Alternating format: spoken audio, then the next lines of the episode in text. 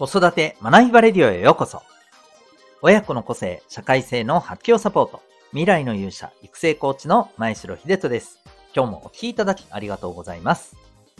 親と子供のコーチングを通して、お子さんが失敗から学ぶマインド、息を吸うようにチャレンジする行動力を身につける。そんな子育てのサポートをしております。この放送では、共働き、子育て世代の皆さんに向けて、子供との関係や望むキャリア、生き方に向けて自身の答えを見つけるヒントを毎日お送りしております。今日は第816回でございます。お母さん必須公文って知ってますか？というテーマでお送りしていきたいと思います。また、この放送では毎日が自由研究探究学習施設 Q ラボを応援しております。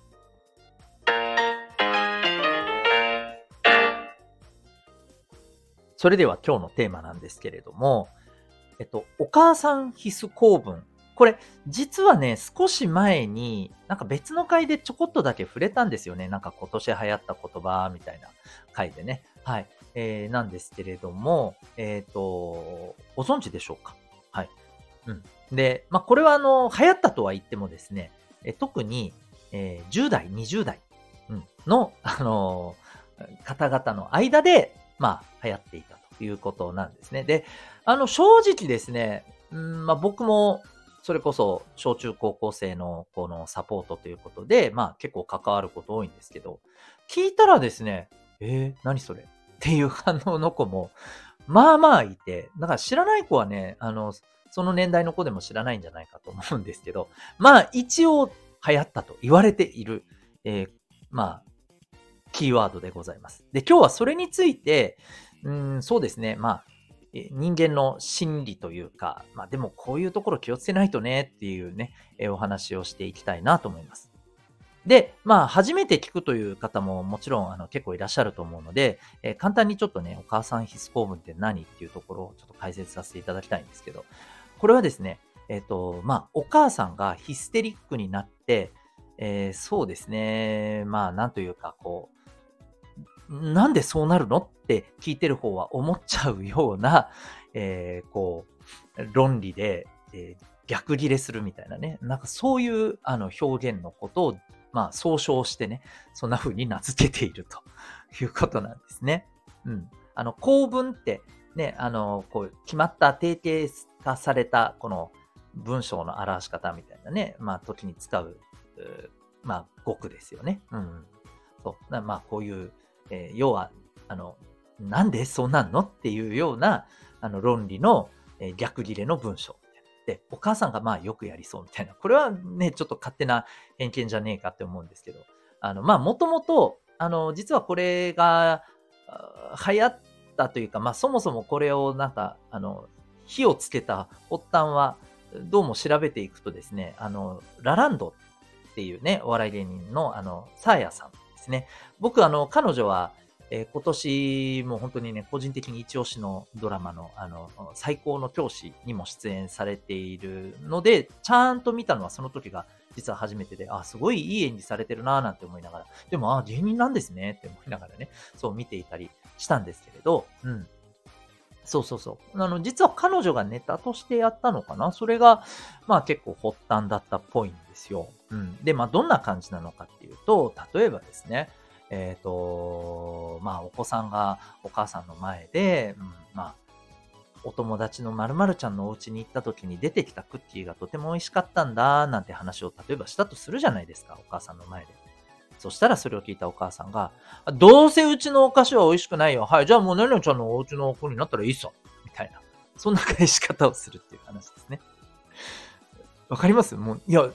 うちのがまずいなんて一言も言ってないやん、みたいなね。うん、何、何勝手に被害妄想入ってんの？みたいな。そう、だから結構ね、これ、か過度すぎる被害妄想みたいなのもね、えー、まあ背景にある感じなんですけど、うん。で、まあこれをね、要はネタとして、えー、子供たち同士の、例えばこの、ね、チャットでの、あの、やりとりの中で、まあ、遊びでそういうね、あの、やりとりをするみたいなことが、まあ結構流行ったりしたんだそうです、今年。うん。で、なるほどな。最初聞いたときは、ああ、なるほどねっていう感じで、あの、結構ね、えー、笑いながら僕も見てたんですけど、でもこれがね、こんなに流行るってなんだ？とか、うん、思いながら、よくよくこれを見ていると、やっぱりちょっとね、いや、これってでも、あるよなって思ったんですよ。まあ、あるよなっていうのは何かっていうと、まあ、こんな風にね、逆ギレして返すまではいかなくても、この根っこになってる心理っていうのは結構あるんじゃないのって思ったんですよね。うん。例えばその、なんていうのかな。こう、そういうことを明言しては言ってないけど、あ、それって、暗にそういうことを自分に対して、なんていうのかな、揶揄してるよね、みたいな。うん。まあ、さ、っきもこの被害妄想っていう言い方をしましたけど、そんな風に捉えてしまうことって、これあると思うんですよ。誰しも。うん。まあ、あの、四六時中、そんな状況になるってことは、まあ、ないと思うんですよ。むしろ逆にそうなってたら、ちょっと本当に、ね、メンタル的にちょっと大丈夫かなっていう状況だと思うんですけど、でもやっぱりそういう風に捉えてしまうことって、まあまああったりしませんかねこれ子供も大人もね。うん。余裕がない時とか、うん、まあ、ある特定のその目の前の人に対して、まあ、なんだろうな。うん、ちょっとこう、うがった、うん、悪い印象でその人を見ちゃってたりとかね。うん。あの、それこそ、あ、この人はどうせ自分のこと嫌いだよねとか、自分のこと絶対バカにしてるよねとかね。えー、そんな前提で見ていると、何を言おうが、ああ、それってそういう意味でしょみたいな風にね、捉えてしまったりすることあると思うんですよ。うん。で、それが、それこそ親子間とかパートナー間でそういう状況に陥ったら、まあ、ねえって思うじゃないですか。やっぱりね、そう考えると、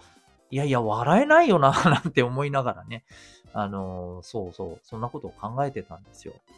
で、やっぱり、これってね、まあ、あの逆に言うと、さっきも言ったように、四六時中そういう風になってるわけじゃないと思うんですよね。うん、通常。だから、やっぱり余裕を持つこととか、うーん、まあ、あとは、やっぱりこう、過度にね、なんていうのかな、その人の自分に対する印象を期待しすぎてはいけないとかね。うん。こういう、まあ、あの、考え方っていうものを持つ必要がね、やっぱりあるんじゃないかなと思うんですよね。はい。どうでしょうか？まあ、特にね、この年末、バタバタする時期だからこそ、心に余裕ってなくなりがちだったりするじゃないですか。まあ、だからこそ、こういう時にね、うん。まあ、こういう流行りのね、ことから、ああ、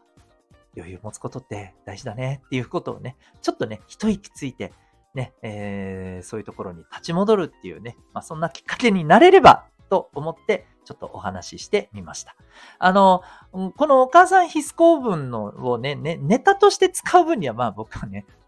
あの、まあまあ、笑い話で済むとは思うので、興味ある方はね、ぜひ、あのいろいろ調べてみてください。はい。ということで、今日はですね、えー、お母さん必須公文って知ってますか？というテーマでお送りいたしました。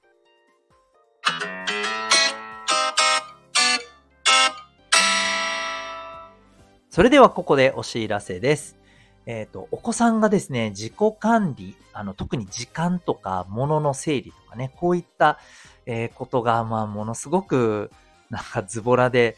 えー、大丈夫かなと、まあ、え、気になっているお母さん、お父さんに特にお聞きいただけたらなと思うんですけど、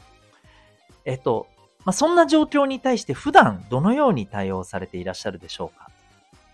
まあ、もしかするとですね、うん、なんか、もう早く片付けなさいとかね、時間ちゃんと見てるとかね、えー、そんな風に思わずね、こう、言ってしまったりすることもあるんじゃないかと思うんです。まあ、もちろんね、その気持ちはとてもわかりますし、やっぱりこう自己管理できるようになってほしいじゃないですか。うん。とはいえですね、これ多分そういうアプローチしてても、なかなか改善しないっていうのが現実じゃないかと思うんですよね。で、これってなぜかというと、まあ、本当にあの、そもそも本人がそれをどう捉えてるかっていう、その視点が多分抜け落ちてるからだと思うんですよね。はい。つまり、えー、まずお子さんがその状態、自分自身のその状態についてどう認識してるのか、どんな気持ちなのか。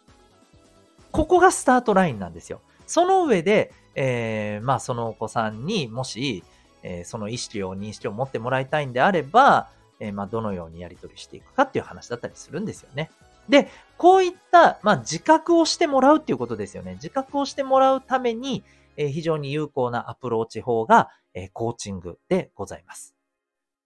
B カラフルの親子コーチングセルフアクションコースでは、お子さんへのコーチングセッションの中でですね、えー、今申し上げたような自分と向き合って、で、え自分のこういう状態っていうものをですね、まあ、しっかりと捉えて、えー、もしかしたらね、向き合おうとしてないっていう可能性もありますからね、え、まあ、そこをしっかり向き合った上で、じゃあどう、え、それに対して、えまあ、考えを変えたり、行動を変えたりしていくのかということをですね、寄り添いながらサポートしていきます。また、加えてですね、えー、親御さんとのコーチングセッションもやっていく中で、親御さんがコーチングを知り、学び、体験し、それをお子さんに、えー、まあ、あの、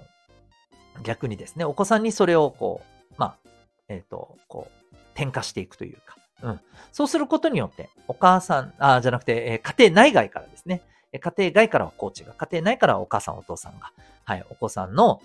自分と向き合うっていうね、そんな環境をですね、こう作っていくと、そんなサポートになっております。えー、他にはない唯一無二の人間力向上のこのサポート、えー、ただいまですね、えー、個人の説明会、体験を行っております。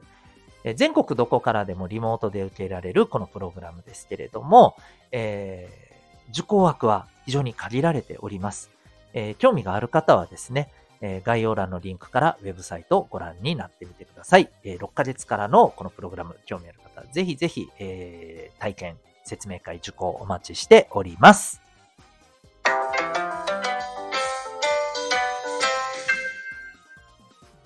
はい、エンディングトークでございます。ここまでお聞きいただきありがとうございます。えっ、ー、とですね、えー、ちょっとプチ嬉しいことがあって、これ詳しいことはですね、うーん、あの、小中高生向けの方のチャンネルで喋ろうかななんて思ってるんですけれど、えっとね、ゾン100という、あの、まあ、これ映画、ドラマにもなってるし、漫画がもともとあるし、アニメ化もされているんですけど、あの、アニメの方がですね、ずっと止まっっていたんですよ。すっごい中途半端なとこで。で、その続きの部分がですね、ポンポンポンと3話一気に、あの、アマプラで、